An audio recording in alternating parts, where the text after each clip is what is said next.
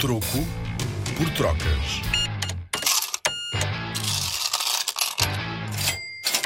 O dinheiro trocado para miúdos.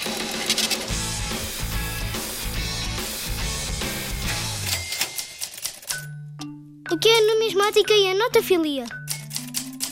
A numismática é a ciência que estuda moedas, notas e medalhas. Não se tem a certeza, mas diz que esta ciência só começou a desenvolver-se em meados do século XVIII, ou seja, por volta de 1700 e qualquer coisa. A grande diferença entre a numismática e a notafilia é que a primeira estuda tudo o que esteja relacionado com a história do dinheiro.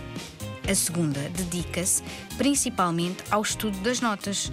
Mais corretamente, devíamos dizer que se dedica ao estudo do papel moeda, porque existem outras formas de dinheiro em papel sem serem as notas. Já ouviste falar ou viste um cheque? Os cheques são uma forma de dinheiro em papel, ou papel moeda. A quem se dedica ao estudo do dinheiro chamamos numismata. Consegues dizer? Numismata.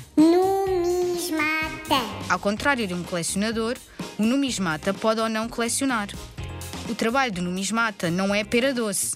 A mais simples moeda pode-nos contar histórias incríveis, através do material, dos desenhos, da data, de quem a mandou fazer, quantas foram feitas, de onde veio, etc.